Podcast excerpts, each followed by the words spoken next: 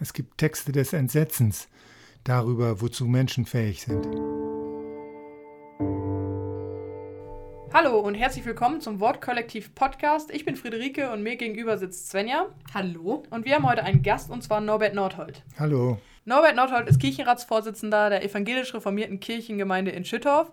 Außerdem ist er Präses der Gesamtsynode der evangelisch reformierten Kirche. Das bedeutet, er äh, leitet quasi das Kirchenparlament, wo die Entscheidungen, die Kirchengesetze und so weiter entschieden werden. Und außerdem ist er noch unser Vater, deshalb duzen wir ihn, also wundert euch darüber nicht. Das klingt jetzt alles so, als wärst du Theologe vielleicht für einige. Das bist du aber gar nicht, sondern du bist hauptberuflich Richter. Wie kommt das, dass solche hohen Ämter mit Ehrenamtlichen besetzt werden? Ja, bei uns in der Kirchenverfassung ist das äh, nicht vorgesehen, dass das ein Theologe sein muss. Es kann jedes Gemeindeglied Präses der Gesamtsynode werden. Das wird durch Wahl bestimmt. Äh, und insofern sind wir da ganz frei. Du steckst ja sehr viel Zeit in diese Ämter, die du neben deinem Beruf ausübst. Woher kommt die Motivation, das zu tun? Ja, zuerst mal macht mir das sehr viel Spaß. Aber es ist auch so, dass ich in der Familie frühzeitig mit Theologie konfrontiert war. Ich erinnere mich noch gut daran, wenn wir als Familie aus dem Gottesdienst kamen und dann mit dem Auto nach Hause fuhren.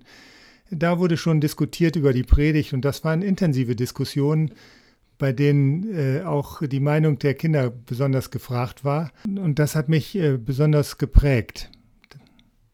Woher kommt das, diese Prägung in der Familie? Wie ist das zustande gekommen, dass das so intensiv ist, diese kirchliche Prägung? In unserer Familie hat meine Oma eine ganz große Rolle gespielt. Sie kam aus einem kleinen Dorf, in dem die Erweckungsbewegung Fuß gefasst hatte. Und äh, sie war eine ganz fröhliche, freundliche Frau, gar nicht beeinflusst durch irgendwelche geistliche Stränge, sondern sie hat das einfach so gelebt, was Evangelium heißt. Und das hat sich in der Familie so durchgesetzt und ist so wie so ein Sauerteig durch die ganze Familie gegangen, äh, dass äh, das eben auch bei mir angekommen ist. Wieso, also wenn dieses große Interesse da war, wieso hast du dann nicht Theologie studiert? Ja, das ist ja mal ein bisschen schwierig, wenn man ein Sandwich-Kind ist, wenn äh, der ältere Bruder Theologie studiert und die jüngere Schwester. Da habe ich gedacht, ich müsste vielleicht auch mal unter der Kanzel sitzen. Jetzt haben Reformierte ja oft den Ruf, oh ja, hm, ist irgendwie so gefühllos und ist irgendwie so irgendwie trocken und außerdem singt ihr ja auch überhaupt nicht im Gottesdienst und so weiter. Wie, wie würdest du das beschreiben? Warum, warum bist du reformiert? Was macht das überhaupt aus? Ja, trocken würde ich das nicht nennen. Wir haben eine bisschen andere Art, Gefühle zu zeigen.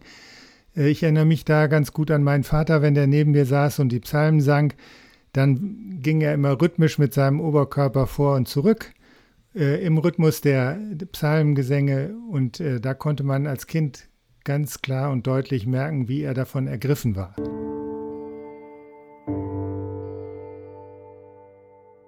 Mein Eindruck ist, dass viele, wenn sie in einen reformierten Gottesdienst gehen und sagen, ich will das mal ausprobieren, dann hinterher sagen, oh nee, das ist mir irgendwie zu schlicht und mir fehlt die Liturgie oder der liturgische Gesang.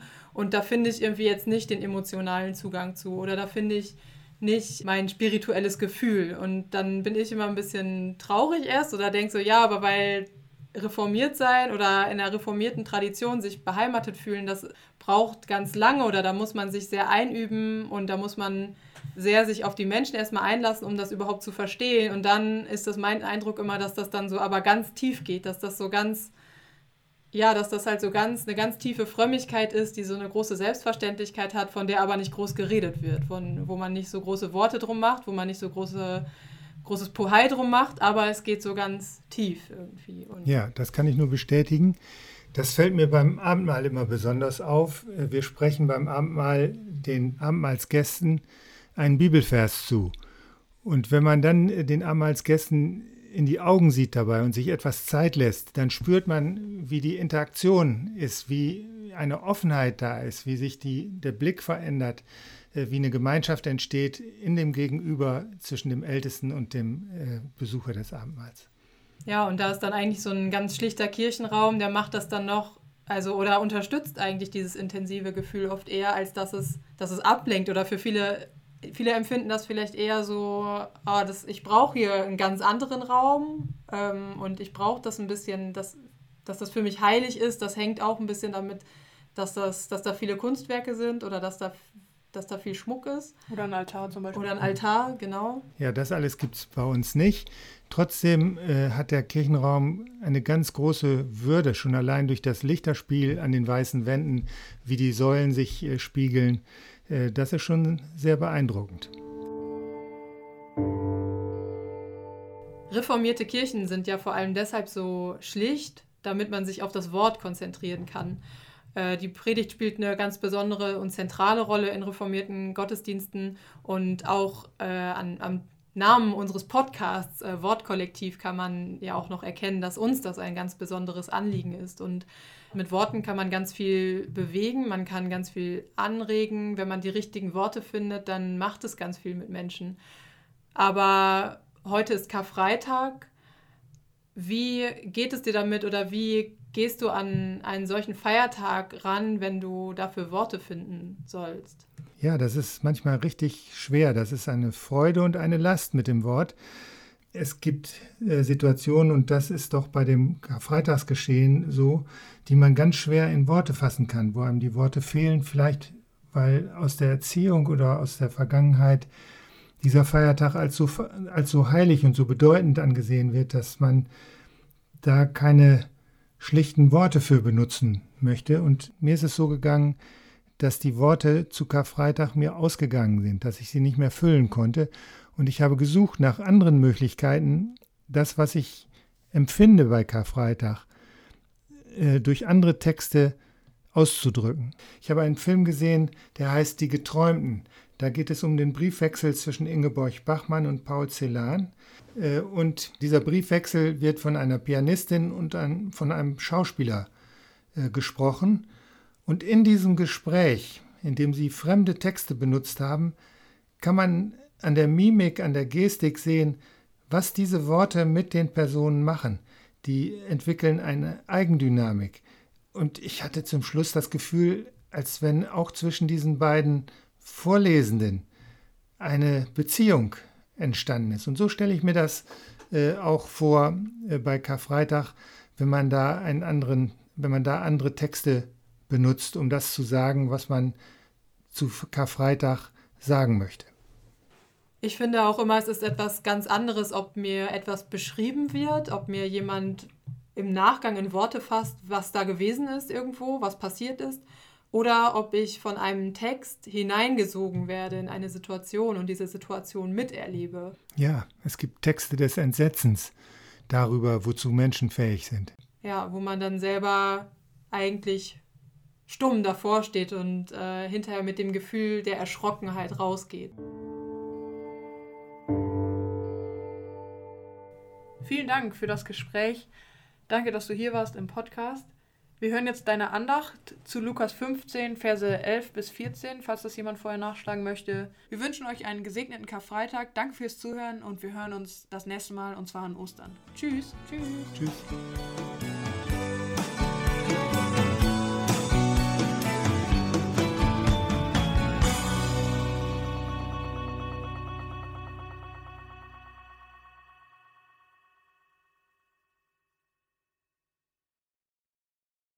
Jetzt aber ist vor einen so großen Wagen ein kleines, mageres, fuchsbraunes Bauernpferdchen gespannt. Du bist wohl nicht bei Verstand, Mikolka. Wie kommst du dazu, so eine elende Stute vor diesen Wagen zu spannen? Die Braune hat doch bestimmt ihre zwanzig Jahre auf dem Buckel. Nur kein Mitleid, Leute! Steigt auf! Steigt alle auf! brüllt Mikolka. Sie muss uns alle ziehen! Ich schlag sie tot! Er peitscht und peitscht, und er weiß nicht mehr, wie er noch schmerzhafter peitschen soll. Hat es das denn je gegeben, dass so eine Meere so eine Fuhre zieht? wirft ein anderer ein. Du bringst sie doch um, ruft ein dritter.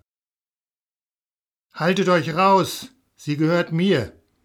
Ich kann machen, was ich will. Steigt alle auf, ich will, dass sie galoppiert. Plötzlich ein dröhnendes Gelächter. das alles übertönt. Die Stute erträgt die immer dichter fallenden Hiebe nicht mehr und beginnt in ihrer Ohnmacht auszuschlagen. Zwei Burschen aus der Menge holen ihre Peitschen und laufen herbei, um das Pferdchen auf die Flanken zu schlagen, auf jeder Seite einer. Peitscht sie auf die Augen, auf die Augen, brüllt Mikolka. Peitscht sie, peitscht sie, was steht ihr rum? hört man Stimmen aus der Menge. Mikolka aber holt zum zweiten Mal mit der Deichsel aus, und ein neuer Schlag trifft mit Wucht den Rücken der unglücklichen Meere.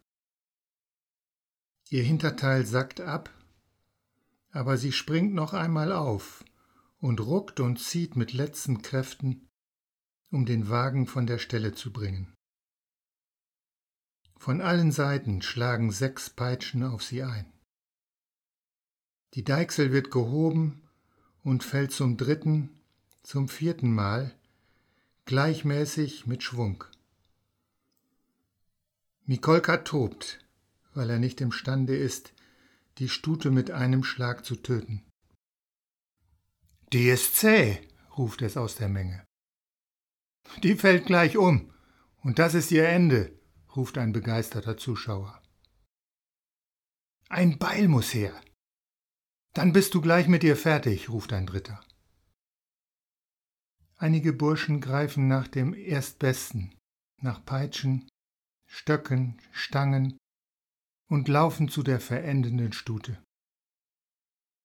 Nikolka tritt an ihre Seite und schlägt unaufhörlich, sinnlos, mit der Brechstange auf ihren Rücken. Die Meere streckt den Kopf vor, seufzt und stirbt. Hieronymo und Josephen, sie hatten getan, was nicht Verheirateten verboten war. Dass sie ins Kloster kam, hinderte ihre Beziehung nicht. Sie wurde schwanger. Sie machten ihnen den Prozess. Sie wurden zum Tode verurteilt. Am Tag der Hinrichtung bebte die Erde, sie kamen frei. Viele Gerettete versammeln sich zum Dankgottesdienst in der Kirche. Die Feierlichkeit fing mit einer Predigt an, die der ältesten Chorherren einer von der Kanzel hielt. Er begann gleich mit Lob, Preis und Dank seine zitternden, vom Chorhemde weit umflossenen Hände hoch gen Himmel erhebend, dass noch Menschen seien, auf diesem in Trümmer zerfallenen Teile der Welt, fähig, zu Gott emporzustammeln. Hierauf kam er im Flusse priesterlicher Beredsamkeit auf die Sittenverderbnis der Stadt. Wie dem Dolche gleich fuhr es durch die von dieser Predigt schon ganz zerrissenen Herzen unserer beiden Unglücklichen, als der Chorherr bei dieser Gelegenheit umständlich des Frevels erwähnte, der in dem Klostergarten der Karmeliterinnen verübt worden war. Und schon rief eine Stimme des Chorherrn Predigt laut unterbrechend aus Weichet fern, ihr Bürger von Santiago. Hier stehen diese gottlosen Menschen. Er ist der Vater, schrie eine Stimme, und er ist Hieronymo Rugera, eine andere. Und sie sind die gotteslästerlichen Menschen, eine dritte. Und steinigt sie, die ganze im Tempel Jesu versammelte Christenheit. Aber die hohen Priester wiegelten das Volk auf, dass er ihnen viel lieber den Barabbas losgebe. Pilatus aber antwortete wiederum und sprach zu ihnen, Was wollt ihr denn, dass ich tue mit dem, den ihr den König der Juden nennt? Sie schrien abermals, Kreuzige ihn! Pilatus aber sprach zu ihnen, Was hat er denn Böses getan? Aber sie schrien noch viel mehr, Kreuzige ihn!